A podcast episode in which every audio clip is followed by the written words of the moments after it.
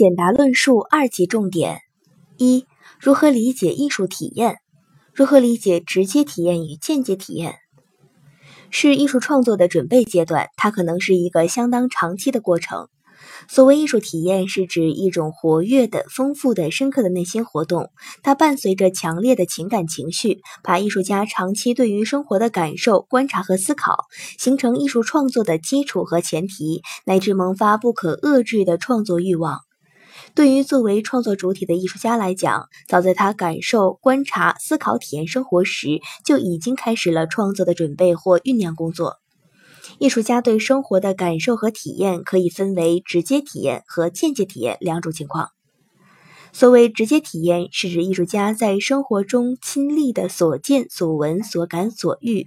这些亲身经历往往成为艺术家创作的原料，激发起艺术家的创作欲望，激发起艺术家生动的想象和丰富的情感。例如，高尔基的自传体小说三部曲《童年》《在人间》和《我的大学》，就是以作者本人青少年时期的亲身经历为素材。英国杰出的批判现实主义代表作家狄更斯的《雾都孤儿》、大卫·科波菲尔等大量作品中，都有对穷苦儿童悲惨生活的感人描绘，这与他童年时代的悲惨与屈辱的生活烙印在心头的情感积累有密切关系。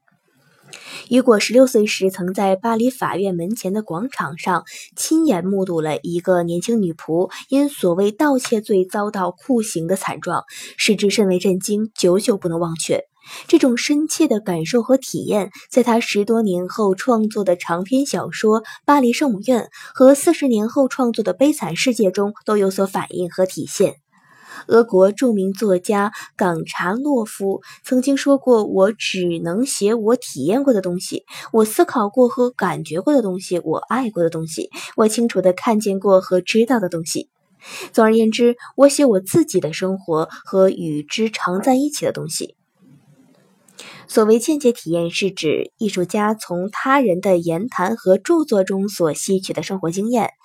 这些间接的生活经验常常可以扩大艺术家的视野，拓展艺术家的生活积累，诱发艺术家的创作灵感。例如，托尔斯泰在家乡听到检察官讲述的一个贵族青年和一个青年女仆始乱终弃的故事，激发了他的创作冲动和灵感。经过近十年的艰苦创作，终于完成了长篇小说《复活》。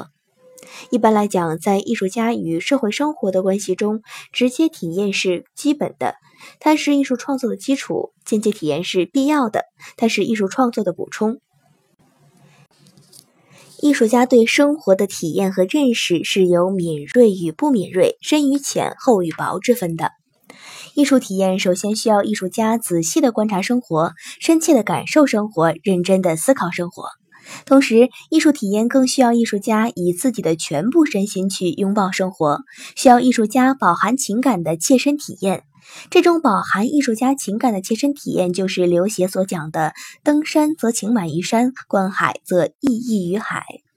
就是杜甫所讲的“感时花溅泪，恨别鸟惊心”。这种切身的艺术体验，有时还需要调动艺术家的全部感觉。例如，元代大画家赵子昂善于画马，他在观察和体验时，不仅运用自己的视觉和听觉，而且运用自己的触觉、运动觉等来进行切身体验。他在观察马时，常常解开衣服趴在地上，学着马的跑跳、腾跃等各种动作，使自己的感受更加真切。